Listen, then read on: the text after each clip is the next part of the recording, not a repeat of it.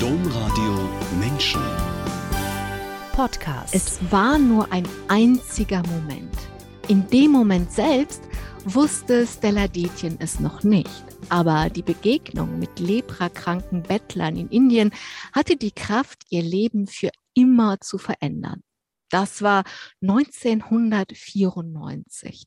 Seitdem ist viel Zeit vergangen und aus der Rucksackreisenden Stella Detjen ist eine Entwicklungshelferin geworden. Ihr Verein Back to Life, also zurück zum Leben, generiert heute um die 1,5 Millionen Euro Spenden pro Jahr.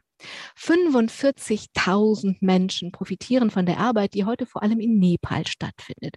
Für diese Arbeit ist Stella Detjen vielfach ausgezeichnet. 2006 zum Beispiel mit dem Women's World Award in New York, überreicht durch Michael Gorbatschow was damals 1994 eigentlich passiert ist, warum die Rucksackreisende für immer blieb und warum es heute auch um Geburten in einem Stall gehen wird. All das erzählen wir natürlich jetzt. Aber erst einmal herzlich willkommen, Stella Detjen.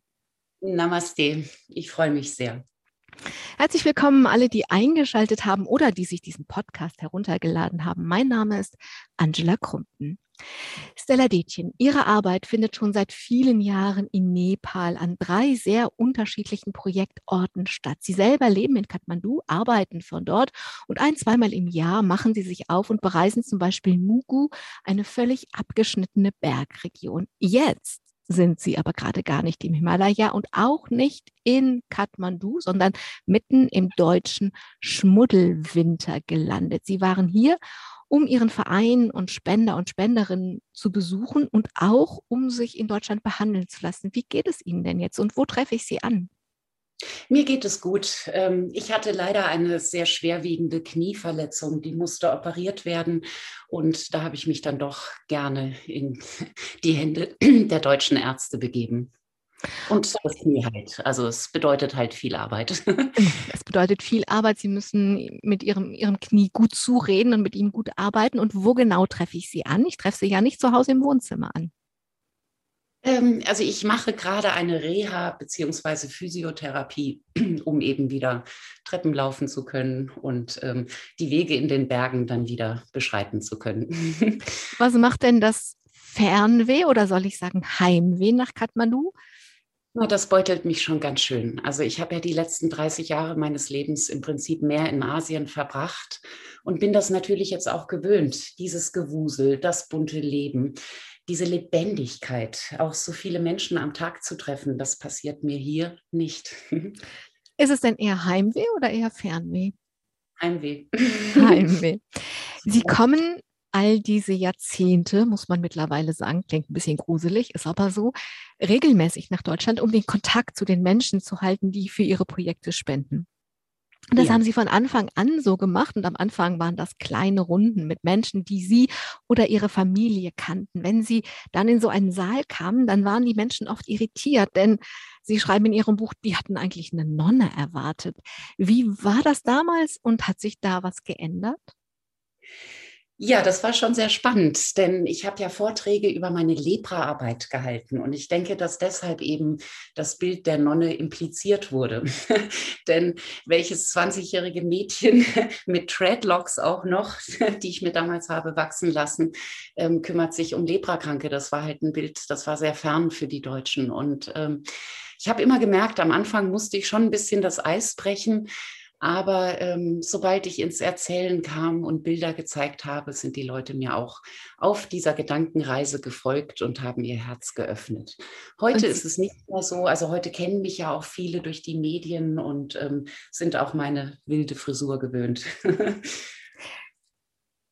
dass sie damals diese Erwartungshaltung hatten, das liegt ja vielleicht auch daran, dass Menschen mit einem Ordensleben verbinden können, dass jemand sich entscheidet, die Zeit, die er in diesem Leben zur Verfügung hat, für andere Menschen, zum Beispiel für leprakranke Menschen, herzunehmen und so zu leben. Ähm, bei Ordensleuten weiß man dann auch, man kennt sozusagen den, das Mindset, warum Menschen das tun. Wie ist das bei Ihnen? Warum tun Sie das, was Sie tun? Im Prinzip ist das dasselbe. Es ist nur, dass ich eben nicht in einem Orden lebe, aber ich tue es eben auch aufgrund der Liebe. Ich möchte Liebe weitergeben, ich möchte Liebe verdoppeln und vervielfachen, denn Liebe ist das einzige Gut. Wenn man es verschenkt, das wird immer mehr. Und ähm, ich tue es vielleicht nicht im Auftrag einer Kirche, ich tue es im Auftrag meiner Seele. Stella Detjen, schauen wir uns diesen einen Moment an, von dem ich am Anfang der Sendung erzählt habe und von dem aus, von heute aus gesehen, ihr Leben eine völlig andere Weiche nahm und in eine ganz unvermutete Richtung, damals zumindest, seitdem fährt. Wir haben 1994, Sie sind jung, Sie haben eine Musical-Ausbildung hinter sich, wollten aber noch mehr, haben in Rom die Zusage zu einer berühmten Schule für Fotografie bekommen und wollen diese Zeit dazwischen nutzen und reisen, wollen eigentlich nach Nepal. Diese Reise hat sie nach Benares in Indien geführt. Und wie kam es, dass sie nicht nach Nepal, dass es, dass es Benares wurde und nicht Nepal? Ja, da hat das Schicksal zugeschlagen. Also ich kam als Anfang 20-Jährige, war ich mit dem Rucksack unterwegs alleine, was damals noch ein großes Abenteuer bedeutete, denn wir hatten ja kein Internet, keine Handys. Das heißt, man ist wirklich ins Blaue gefahren. Ich konnte nicht googeln, wie sieht Varanasi aus, ähm, wie sehen die Hotels aus, was buche ich jetzt, wie ist das Wetter, sondern ich bin eben alleine losgestartet und mit der Erwartung eben, ich, ich hatte viel über Benares gehört. Ich wusste, es ist eine heilige Stadt, sie ist überbevölkert. Nur als ich da ankam, hat mich natürlich schon diese sichtbare Armut von den Füßen gerissen. Also man sah die schönsten Tempel, alte Prachtbauten und gleichzeitig diese entsetzliche Armut, Menschen, die vom Betteln leben müssen, verkrüppelte Menschen die aussehen wie Monster. Ich hatte in meinem ganzen Leben noch nie Leprakranke gesehen. Ich kannte Lepra eigentlich nur aus der Bibel, aus Ben Hur oder Papillon, dem Film. Und da wird es ja auch mal als hoffnungslos beschrieben. Und als ich dann in Benares, Varanasi, auf dem Weg zu Ganga, dem heiligen Fluss, diese Pilgerstraße nahm, dort saßen 100, 150 Kranke, 150 Leprakranke, mit zerstörten Gesichtern, diesen grallen Händen und ähm, die Pilger, die vorbeiliefen, warfen ihnen nur kleine Münzen runter. Niemand nahm Kontakt zu den Kranken auf. Und ich gebe zu, das hat mich auch so geschockt, dieses Bild, dass ich mich auch daran vorbeigeschlichen habe. Ich dachte, das ist hoch ansteckend und ich konnte mir dieses Leid nicht antun in dem Moment. Naja, und so lief ich an ihnen vorbei und riskierte nur so Seitenblicke. Und wenige Tage später ähm, ereilte mich der Durchfall, den jeden, jeder, jeden Touristen mal trifft. Und ähm, ich konnte, ich brach mitten auf der Straße zusammen, konnte nicht mehr weiterlaufen, hielt mir den Bauch. Und auf einmal erhob sich jemand aus dieser Bettlerreihe, ein großgewachsener, weißhaariger Mann, kam auf mich zu. Auch er hatte diese Krallenhände, war also an Lepra erkrankt und bot mir seine Hilfe an. Das war für mich in dem Moment wie die, die Umkehrung der Verhältnisse. Also ich war die reiche Touristin, die da saß mit Flugticket in der Tasche und aus lauter Abenteuerlust mal durch die Welt flog. Und dieser Mann, der Ärmste der Armen, bot mir seine Hilfe an. Er segnete mich, er fasste mich kurz auf den Kopf und ähm, als es mir dann besser ging und ich sein Mitgefühl und seine Liebe empfing, ähm, ging er dann wieder und ich war sehr berührt davon. Am nächsten Tag sind sie zurück, denn was sie damals noch nicht wussten, dass dieses, äh, dieser Moment, ähm, ähm, jetzt haben Sie ihn schon erzählt, was eben so überraschend für sie war, ähm, das war Musafir. Und das hat sie so bewegt, dass sie am nächsten Tag da wieder hin sind. Und dann lag die Überraschung aber ganz bei Musafir. Oder Musafir, ich weiß nicht, wie man das ausspricht. Saphir, genau. Das heißt, mhm. der Reisende hat auch noch ah. sehr schönen, eine sehr schöne Bedeutung. Warum ja, lag die Überraschung dann bei Musafir? Naja, ich konnte äh, erstmal die ganze Nacht nicht schlafen. Ich war so aufgewühlt von dem Ganzen. Ich dachte, ich muss ihm jetzt irgendwas schenken, irgendetwas geben für dieses, für dieses Mitgefühl, das er mir hat zuteil werden lassen. Und als ich ihn dann fragte mit Händen und Füßen, wie er denn hieße, da stand ein junger Mann neben mir, der hatte Lepra und der konnte aber ein wenig Englisch, weil er bei Mutter Teresa aufgewachsen ist. Der hat dann für mich übersetzt. Da antwortete mir Musafir, mein Kind, Seit 40 Jahren fragt kein Mensch mehr nach meinem Namen. Warum willst du ihn wissen? Und das war wieder wie eine Ohrfeige in mein Wohlstandsgesicht. Ich habe mhm. hab noch nie einen Menschen getroffen, der seinen Namen nicht mehr nennen darf. Und mhm. ähm, ja, und damit hatte er mich eigentlich schon am Haken, ohne es zu wissen. das war der Anfang davon. Dass Sie haben sich dann jeden Tag mit Musafir und seinen LeidensgefährtInnen getroffen. Sie haben Hindi gelernt und eine freundschaftliche Beziehung aufgebaut. Und mir kommt das so vor, so schreiben Sie darüber, das wurde dann sowas wie eine kleine Wahlfamilie, denn es gab Menschen, die haben sich zu ihrem Großvater ernannt, zu ihrem kleinen Bruder oder ihrer kleinen Schwester. Dann kam in dieser, mit dieser Wahlfamilie wieder, dann kam dieser eine Moment und in Ihrem Buch schreiben Sie darüber, es war die Entscheidung eines Augenblickes. Wenn es mir ernst war, dass sie meine Brüder seien, dann durfte ich sie nicht schutzlos ihrem Schicksal überlassen. So stieg ich zum Entsetzen der Polizisten mit auf den Lastwagen. Sie befahlen mir, wieder auszusteigen, doch ich blieb. Als wir losfuhren, folgten uns hunderte Menschen auf Fahrrädern. Einige beschimpften mich, andere riefen, God bless you. Was war da passiert? Ja, eines Tages kam die Polizei auf die Straße und sammelte alle männlichen Leprabettler ein. Mit Bambusstöcken wurden die zusammengetrieben. Auf der Straße herrschte ein Tohu Wabohu. Die Menschen schrien, sie rannten. Selbst die, die nicht mehr rennen konnten, versuchten wegzukommen, so schnell sie konnten.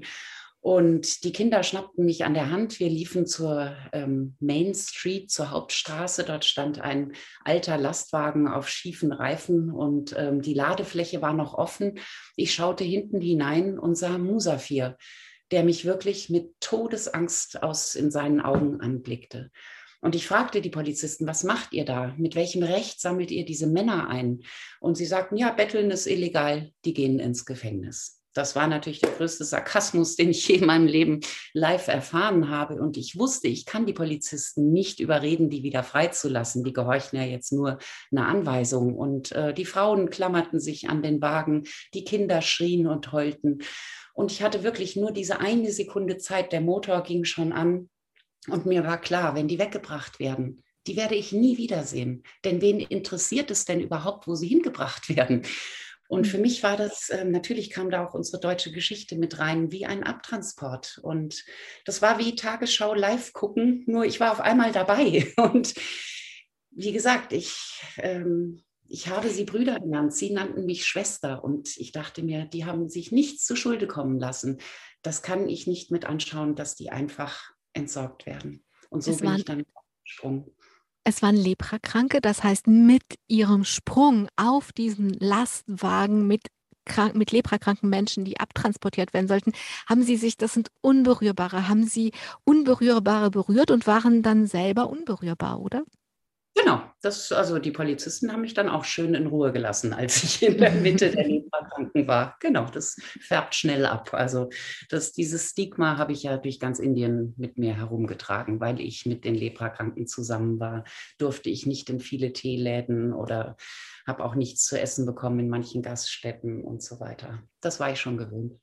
Stella Detjen, stellen wir an dieser Stelle mal kurz die, Ihre Geschichte und die Geschichte von Back to Life, die sich daraus entwickelt hat, auf Pause und schauen wir in die Geschichte so far. Denn so eine Entscheidung passiert zwar in so einem einen kleinen Moment, aber das hat ja immer eine Vorgeschichte und man kann das ja nicht ohne die Vorgeschichte verstehen. Zu ihrer Vorgeschichte gehört, dass Bildung bei ihnen zu Hause eine große Rolle spielte, so wie jetzt Bildung in ihren Projekten auch eine große Rolle spielt. Ihre Mutter, eine Oberstudienrätin, hat genau wie der Vater von ihnen und ihrem Bruder erwartet, dass das gut läuft in der Schule. Und es lief gut, oder? Ja, also, wie gesagt, also wir haben jede Chance bekommen, mein Bruder und ich. Also ich war auf einem humanistischen Gymnasium. Latein war meine erste Fremdsprache, daher auch der Hang zu Rom. Natürlich wollte ich dann mit all diesen alten Steinen auch mal spielen. Und ähm, ich habe immer sehr gerne viele Bücher gelesen und mich, haben, mich hat schon immer sehr interessiert, wie kann man denn die Welt ein bisschen besser machen? Also zumindest war mir immer klar, wenn ich diese Welt mal verlasse, möchte ich was beigetragen haben, dass sie schöner war und nicht schlechter. Und ich möchte sie auch nicht ausnutzen. Und ähm, naja, ich denke schon, dass es, also die humanistische Bildung hat schon geholfen. Auf jeden Fall.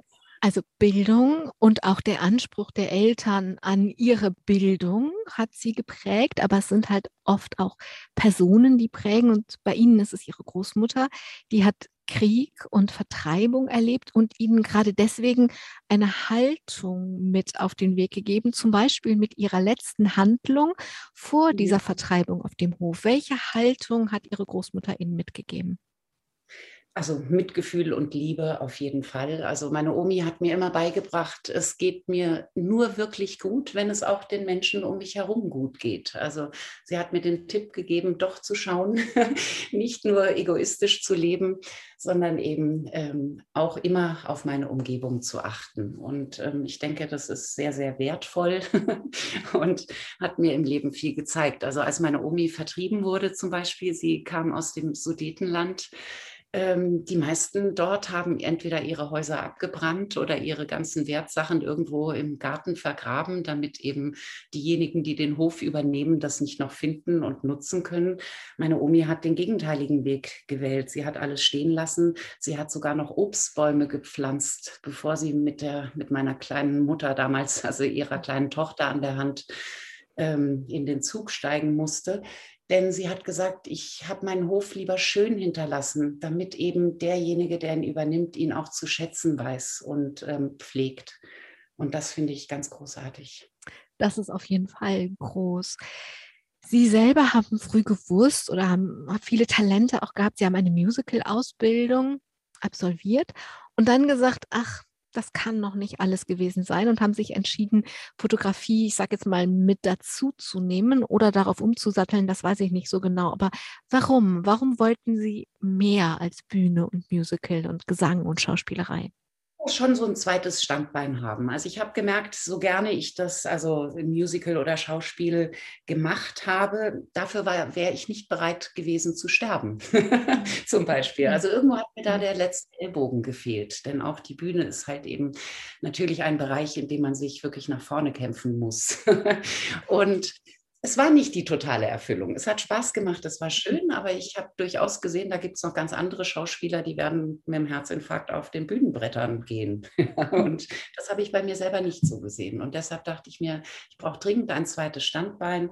Vor allem wollte ich auch nicht Dinge spielen müssen, auf die ich keine Lust habe. Also hm. ich, ich wäre jetzt niemals so ein B-Promi im Fernsehen geworden. Niemals. Mhm. Also für die Bühne, für die Bühne, die die Welt bedeutet, wollten Sie auf keinen Fall sterben. Sie haben gesagt, Fotografie, das könnte ein zweites Standbein sein, haben an dieser sehr renommierten Fotografie-Hochschule in Rom einen Platz bekommen und dann blieb noch so ein bisschen Zeit und das war dann die Zeit, die Sie genutzt haben. Genau. Und eigentlich wollten Sie ja in den Himalaya. Und was hat Sie da angezogen? Warum? Es hätte, hätte ja alles sein können, auch die Karibik oder was weiß ich, ja. Feuerland oder so, aber es war der Himalaya. Warum? Es waren die Tibeter. Also ich habe ähm, Heinrich Harras Bücher gelesen und sämtliche mhm. andere Bücher, die über Tibet ja. berichten. Und ich war damals halt noch sehr jung, Anfang 20. Und es ging mir nicht in den Kopf, wie es möglich ist, dass ein Land einfach ein anderes annektiert, denen die mhm. Kultur verbietet und ihren Glauben. Ja.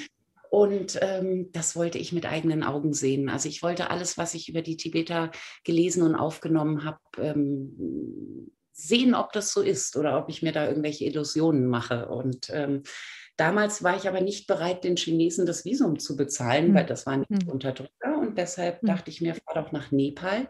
Dort gibt hm. es viele Tibeter, die eben über die Berge geflohen hm. sind um ihre Identität leben zu dürfen. Und ähm, da wollte ich dann anknüpfen. Stella Detjen, soweit die Geschichte so far und jetzt zurück zu diesem ich sage jetzt einfach mal dramatischen Moment, weil ich kann mich tatsächlich erinnern, dass ich das vor, ich weiß nicht wie viele Jahren, dass ich in einer Dokumentation diesen Sprung gesehen habe. Ich kann mich daran so gut erinnern, an diese junge weiße Frau, die auf diesen Lastwagen springt. Also mhm. zurück zu diesem, ich finde, von außen betrachtet dramatischen Moment. Sie haben dann sofort angefangen zu kämpfen, haben geguckt, wo werden die Menschen hingebracht. Sie haben mit der Polizei gestritten. Sie haben aber auch Interviews gegeben. Es wurde über sie berichtet, auch durchaus international über sie berichtet. Und am Ende haben sie gewonnen. Wie? Wie haben sie gewonnen? Wie haben sie diesen Kampf David gegen Goliath gewonnen? Hm, durch eine Menge Beharrlichkeit. Also man darf nie aufgeben, wenn man etwas wirklich erreichen möchte, egal wie stark der Gegenwind ist. Und ähm, naja, ich habe mir erstmal alle Machtpersonen dieser Stadt gegriffen, von Bürgermeister, zweiter Bürgermeister, äh, Polizeichef, äh, oberster Richter und habe die im, im Grunde belagert, bis sie mich irgendwann anhörten. Es hat sich nur leider nichts verändert. Ich habe einen Anwalt genommen, um die Rechte der Leprakranken einzuklagen, also sprich den ganz offiziellen Weg zu gehen. Das waren ja, das sind ja trotzdem indische Bürger, ob sie Lepra haben oder nicht. Sie müssen ja irgendwelche Rechte besitzen, zumindest auf dem Papier.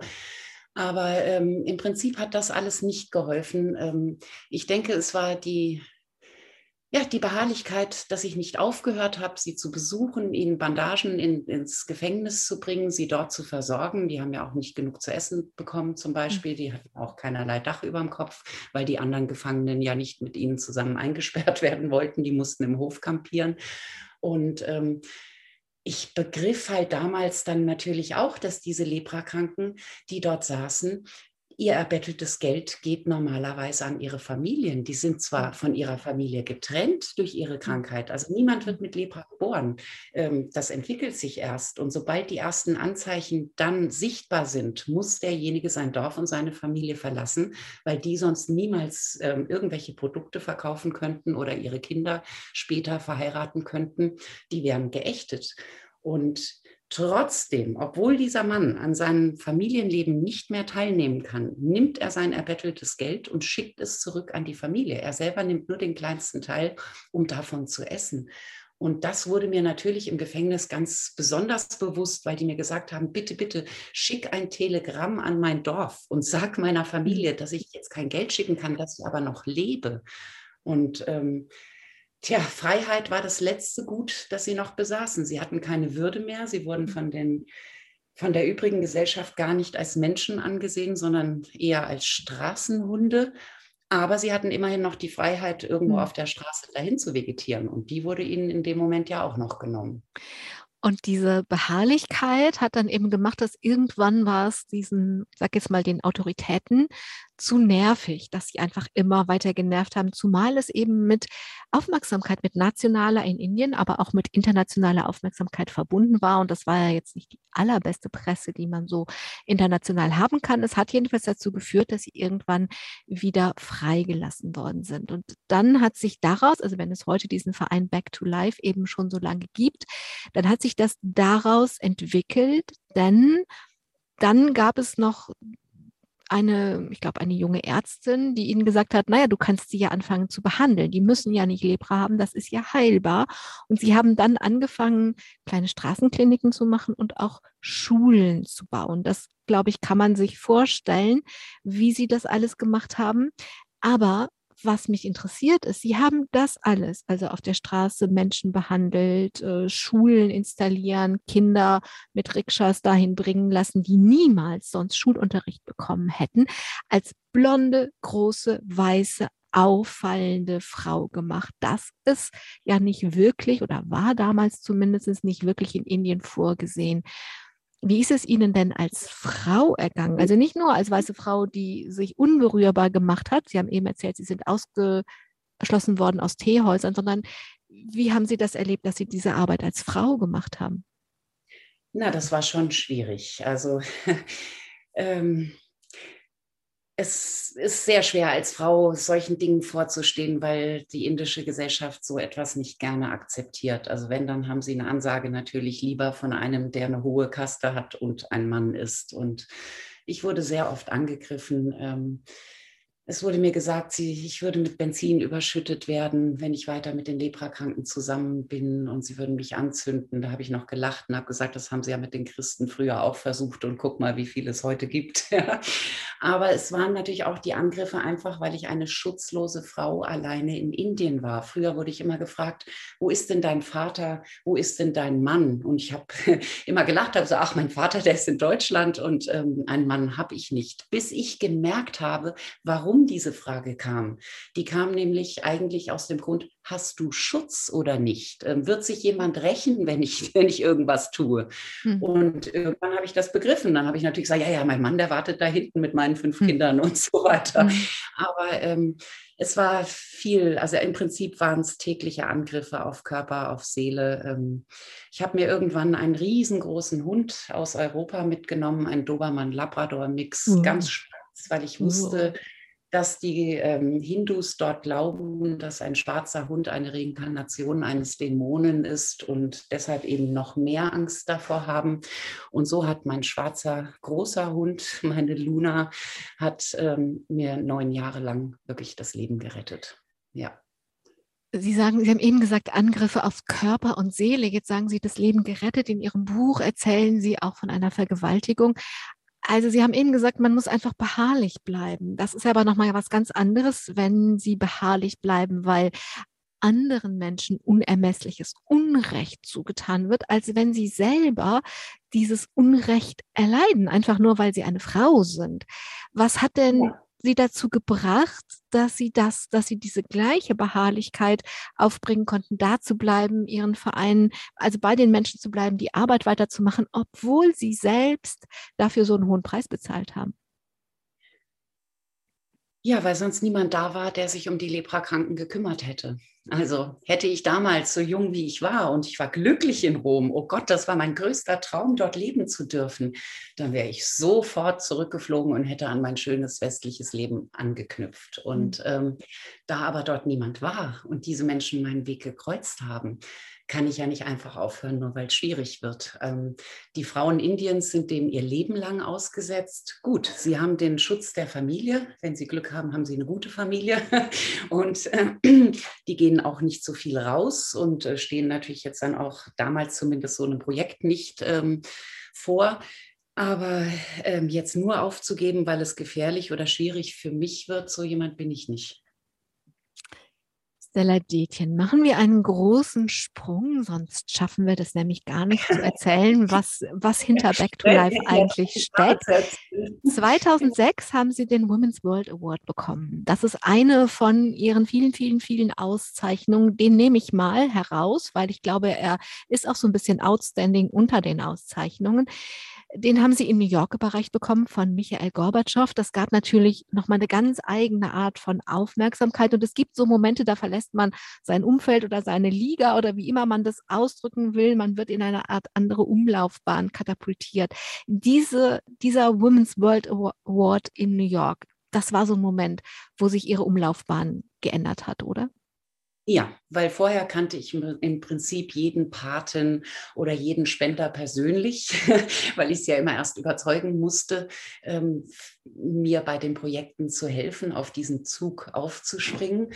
Und als dann auf einmal Deutsche Zeitung oder selbst die Tagesschau darüber berichtete, dann auf einmal, dann haben wir Spenden bekommen von Menschen, die ich nicht kannte und die sich entschlossen haben, mir zu vertrauen und mir ja, mit mir diesen Weg zu gehen. Und das war natürlich ganz, ganz wunderbar.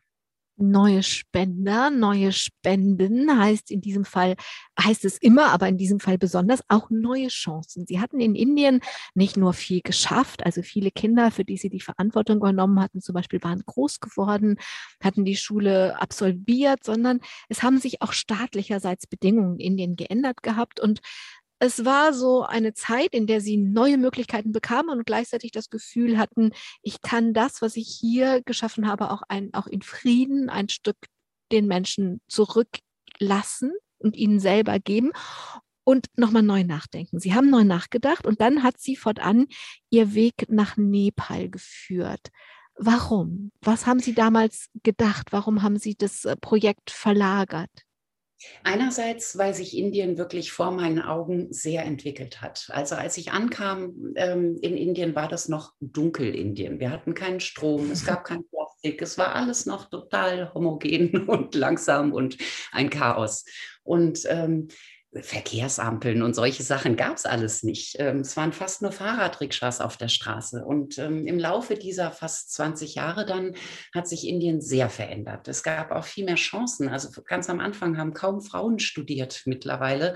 Gibt es ganze Frauendepartments in den Universitäten und ähm, auch junge Frauen, die zum Beispiel einen Schulabschluss machen, werden gefördert, dass sie einen kleinen Betrieb aufmachen können. Alles Dinge, die vor 20 Jahren utopisch waren. Ähm, Indien hat sich wirklich stark gewandelt und ist ja auch eine Wirtschaftsmacht. Also ich meine, die haben eine Formel-1-Strecke, die fliegen mit zum Mond. Ähm, es ist ja was da. Also es ist ja nicht, dass das Land pudelarm wäre. Es ist nur falsch verteilt.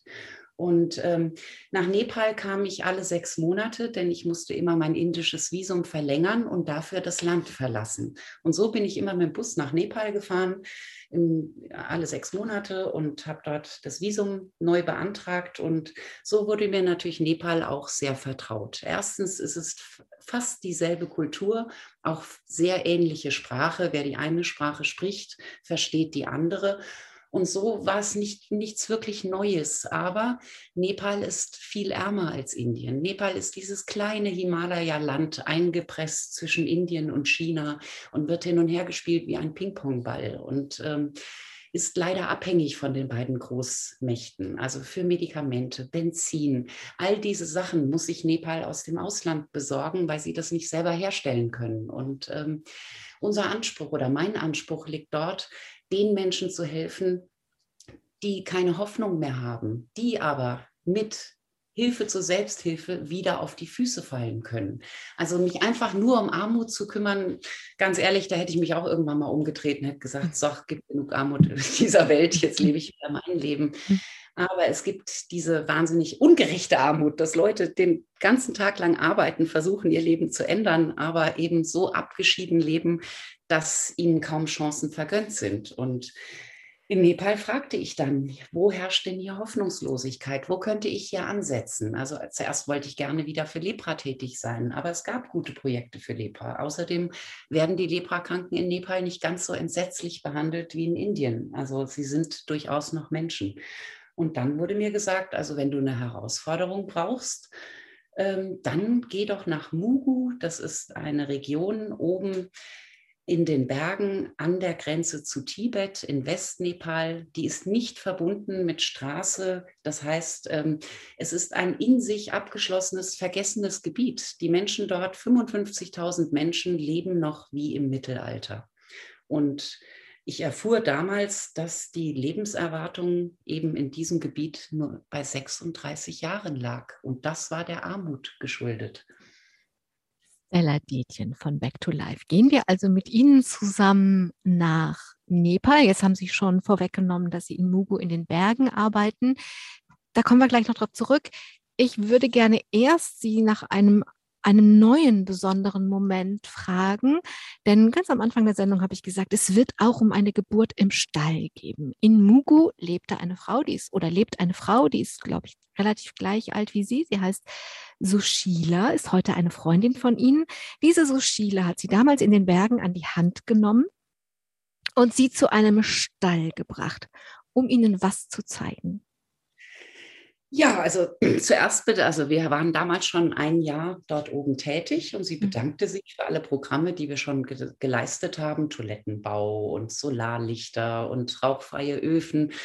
Und sie sagte, das wäre alles wundervoll, ihr Leben hätte sich ja schon so sehr geändert, aber das größte Problem wäre ja die Kindsgeburt.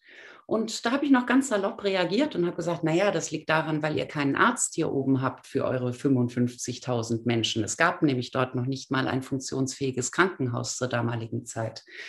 Und ähm, sie sagte dann, nein, es liegt daran, wir haben eine Geisterfurcht. Wir dürfen im Haus nicht bluten. Das bedeutet, dass wir einmal im Monat, aber vor allem zur Kindsgeburt, das Haus verlassen müssen.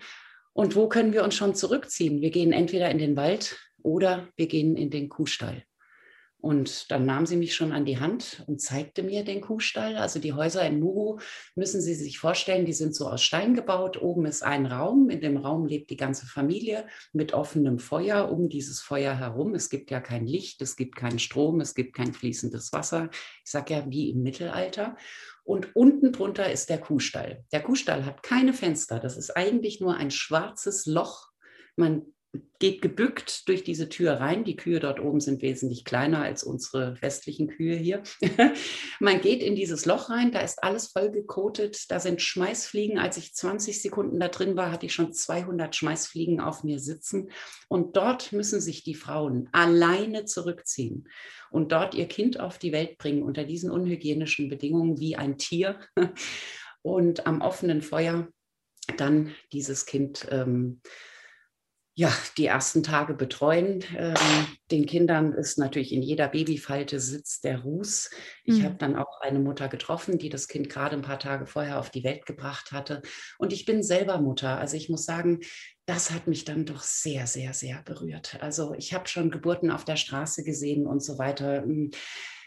Aber diese tierähnliche, das war einfach zu viel.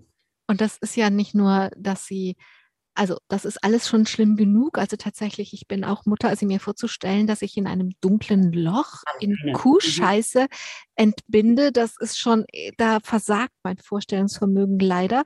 Aber dann bin ich auch noch ganz alleine. Also nicht wie in anderen Kulturen, wo dann einfach wenigstens andere Frauen da sind. Niemand, ja. sondern ich bin ganz alleine. Also das ist wirklich unglaublich schrecklich ähm, ich wollte, dass Sie den Raum haben, diese Geschichte zu erzählen. Deswegen habe ich Sie gebeten, das zu erzählen, denn ich glaube, das muss man einmal wirklich ganz gehört haben, um zu verstehen verstehen, was da eigentlich passiert. Denn dazu kommt, Sie haben, ein, Sie haben jetzt ein paar Mal gesagt, das ist so ein 55.000 Menschen, die im Mittelalter leben, die ganz abgeschieden sind. Wenn ich das richtig verstanden habe, gab es zumindest damals keine Straße dahin.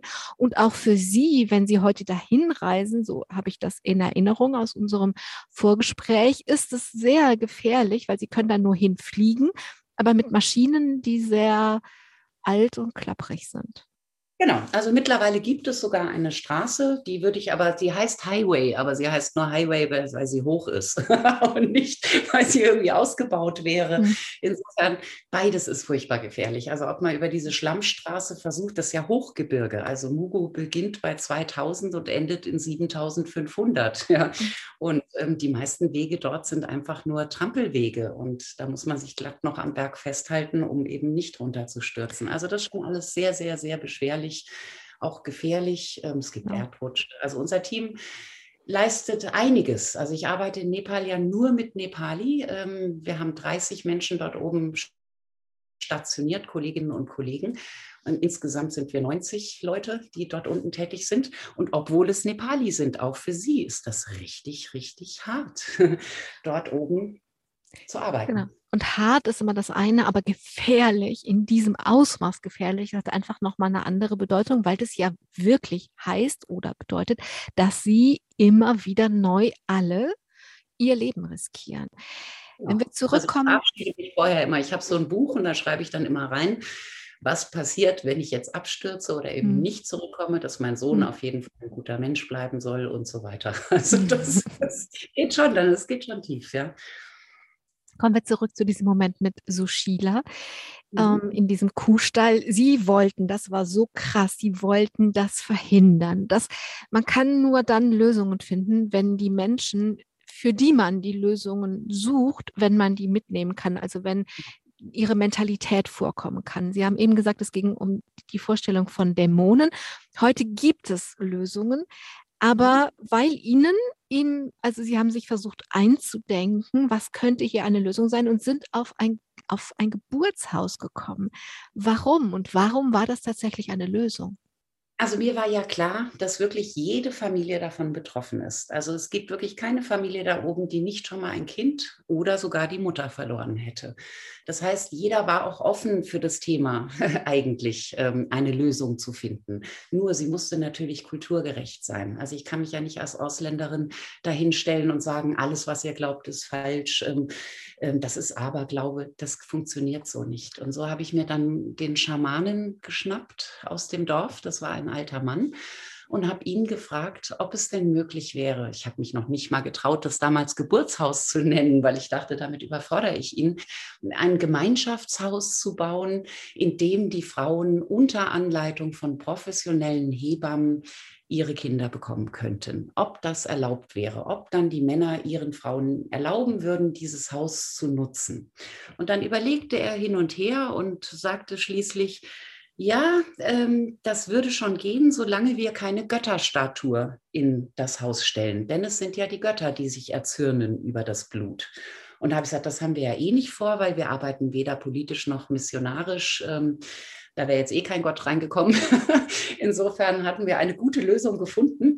Und ich habe dann den Schamanen gleich zum Bauleiter auch gemacht, denn ich wollte ihn wirklich in die Tasche stecken. Nicht, dass er am Ende äh, das Haus freigibt zum Kartenspielen oder irgend so was mhm. Schreckliches. Und ähm, das war dann ein Jahr Bauzeit, also oben in den Bergen. Wir haben keine Maschinen, keine Bohrer, kein gar nichts. Also da musste jeder Stein aus dem Felsen so geklopft werden, dass er in die Mauer passt. Alles Handarbeit. Und das ganze Dorf hat mitgearbeitet, wie bei all unseren Bauprojekten. Jede Familie entsendet einen auf die Baustelle, damit sie sich damit identifizieren und eben nicht sagen, oh, da wird uns was hingezaubert. Wir haben jetzt hier dieses große, tolle neue Haus, sondern dass sie merken, sie haben das selbst geschafft. Sie haben diese Umwandlung gemacht. Und deshalb sind diese Geburtshäuser, wir haben mittlerweile 15, das sind schon so viele Kinder, 2300 Kinder dort geboren worden. Das ist ähm, ganz fantastisch. Also für die Frauen ist es eine Revolution. Ihr Leben hat sich komplett geändert und wir bilden auch junge Frauen aus, dass sie Hebammen werden können. Denn ich sage ganz ehrlich, ich würde nie jemanden aus Kathmandu finden, der sagt, ich gehe da hoch in die Berge und arbeite dort. Das heißt, hm. wir suchen die jungen Frauen dort oben, bieten ihnen das an und dann gehen sie eben wieder zurück in ihre Berge. Sie kommen ja auch daher und sind ja dort auch verbunden und verwurzelt und leisten dann ihren Beitrag, die Gesellschaft positiv zu verändern verändern, sodass auch die Frauen ihre Rechte bekommen und ein etwas besseres Leben haben. Seit 2006 ist unglaublich viel passiert, Stella Detin. Sie haben die 15 Geburtshäuser angesprochen. Es gibt aber auch 36 Schulgebäude mit 116 erdbebensicheren Klassenräumen für knapp 4000 Schüler. Die ersten haben schon Abitur gemacht und so weiter. Und es gibt noch zwei andere Orte in Nepal, an denen Sie Projekte haben. Also wir haben jetzt viel von dieser Bergregion erzählt. Wir können das unmöglich alles erzählen. Vielleicht nur so viel.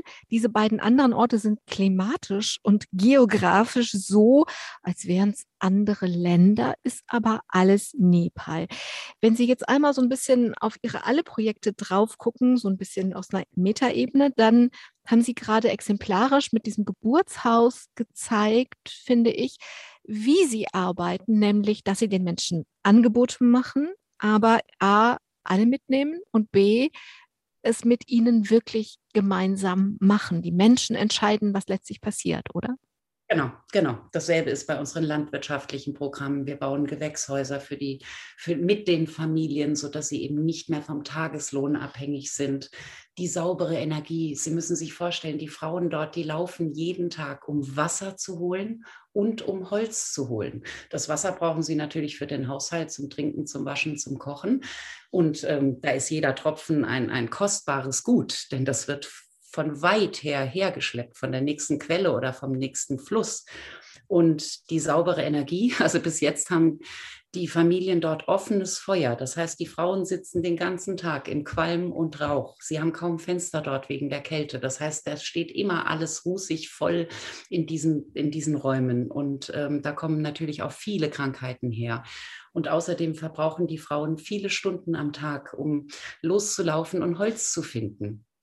Ähm, dass sie dann illegal abholzen. Die, die Wälder gehen kaputt dadurch. Ähm, um die Dörfer herum wächst kaum noch ein Baum. Und so haben wir eben ähm, auch sehr viel in Solarlichter investiert, in rauchfreie Öfen, die gleichzeitig auch als Heizung dienen und viel, viel weniger Holz, 60 Prozent weniger Holz verbrauchen als eben so ein offenes Feuer.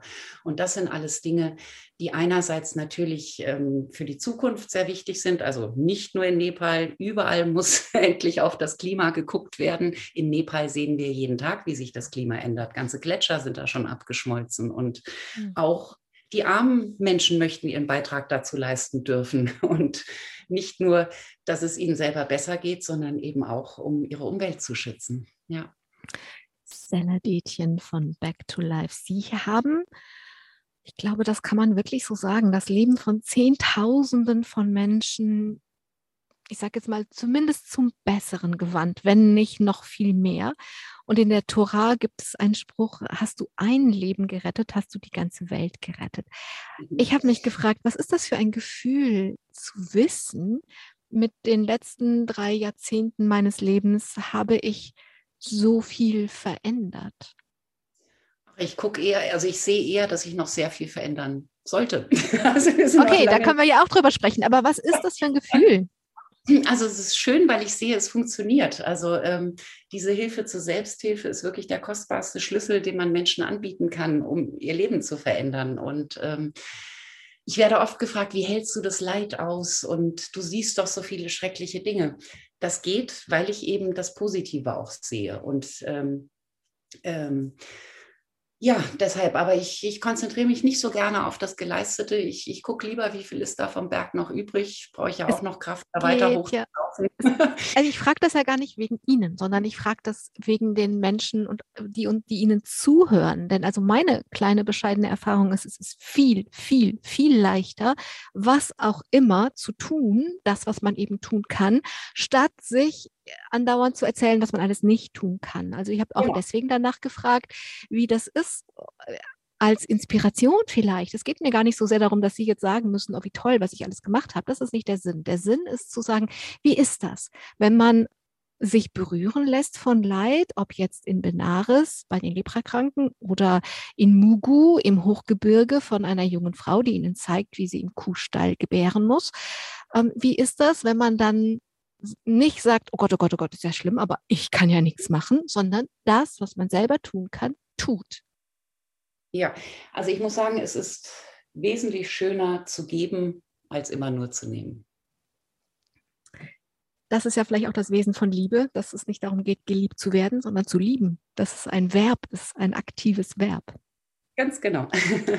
ja, also es sind eh die einfachen Dinge, die einen glücklich machen im Leben. Also ich glaube nicht, dass ich jetzt glücklicher wäre, wenn ich mir hier ein großes Haus gebaut hätte und zwei schicke Autos vor der Tür hätte. Also da sind mir meine Geschichten, die ich im Herzen trage, durchaus wertvoller. Stella Detjen, seit fast zwei Jahren hält die Corona-Pandemie die Welt in Atem.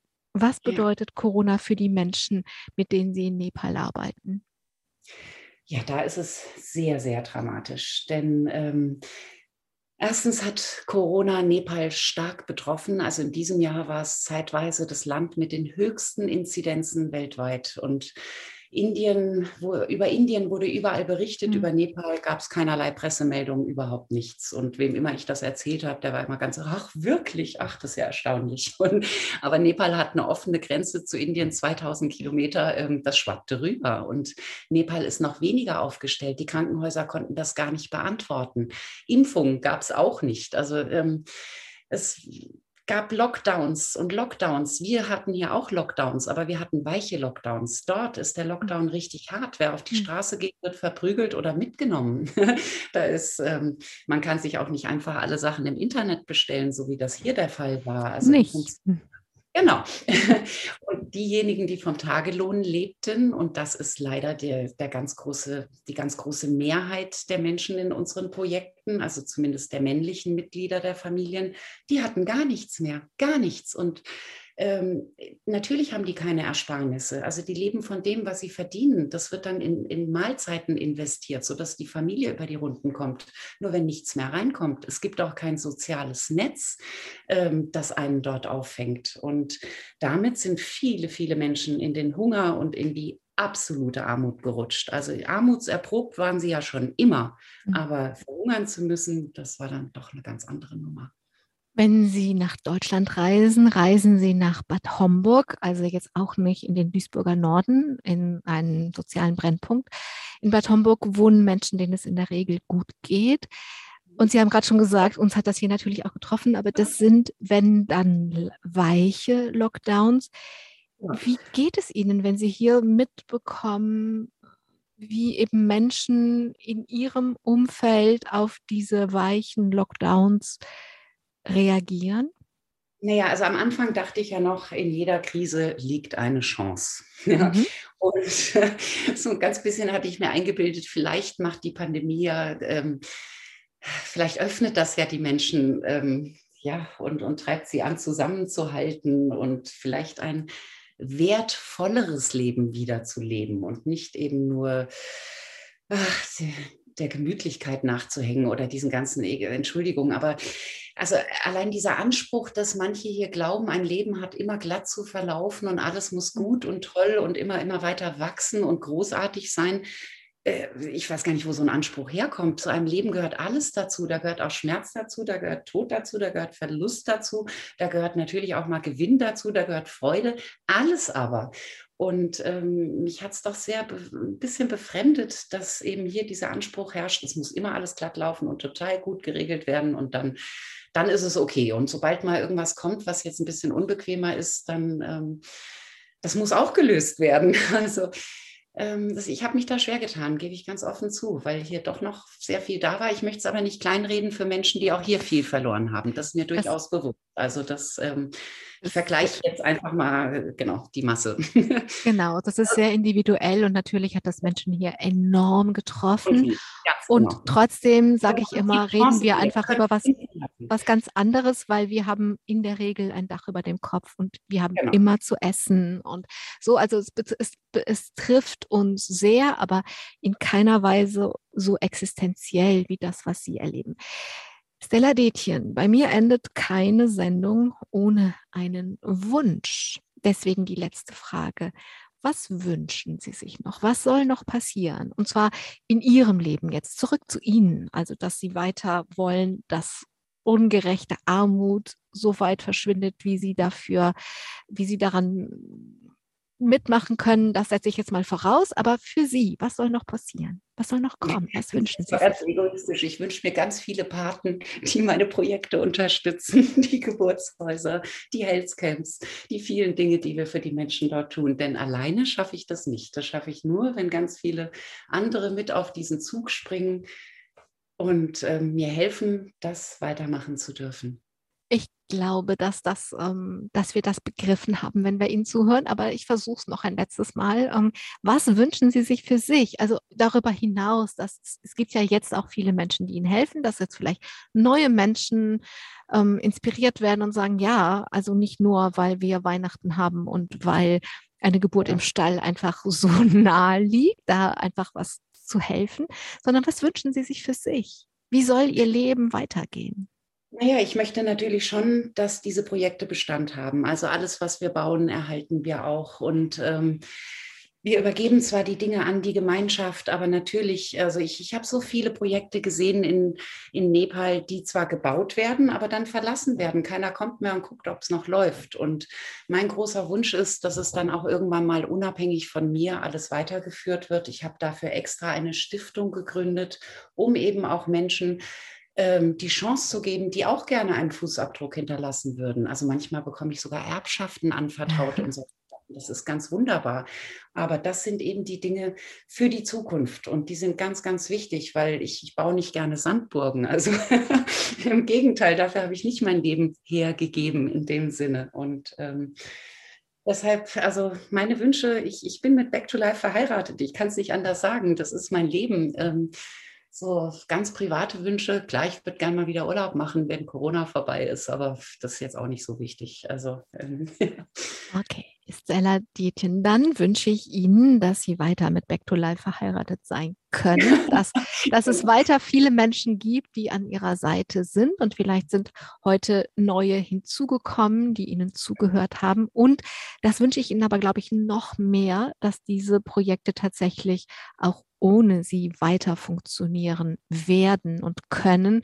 Denn das ist äh, oft sehr tricky, dass Menschen Dinge aufbauen, aber wenn sie dann selber nicht mehr da sind, dass es einfach genau. ohne sie nicht so weitergehen kann. Das wäre mein größter Wunsch für Sie, dass diese Dinge, die Sie ins Leben gebracht haben, und ich würde nicht sagen, Ihr Leben hergeben, ich würde eher sagen, für die sie ihr Leben eingesetzt haben oder einsetzen, dass die nach und nach wie Kinder, die man ins Leben lässt, einfach dann selber laufen. Ich danke Ihnen sehr, dass Sie sich die Zeit genommen haben, obwohl Sie eigentlich fleißig Übungen machen müssen, damit Ihr Knie heilt und Sie dann vielleicht auch Ihr Heimweg kurieren können und nach Kathmandu zurückkommen. Vielen Dank dafür. Danke allen, die heute an Weihnachten zugehört haben oder sich den Podcast heruntergeladen haben. Und ich glaube, heute muss ich nicht sagen, dass ich hoffe, dass da was Inspirierendes dabei war. Das war einfach eine Inspiration. Und wenn wir mitnehmen, dass es beim Lieben ums Tun geht und nicht ums Geliebtwerden, ist ganz viel passiert. Mein Name ist Angela Kruppen. Lieben Sie gut. Domradio Menschen. Weitere Informationen finden Sie auf domradio.de.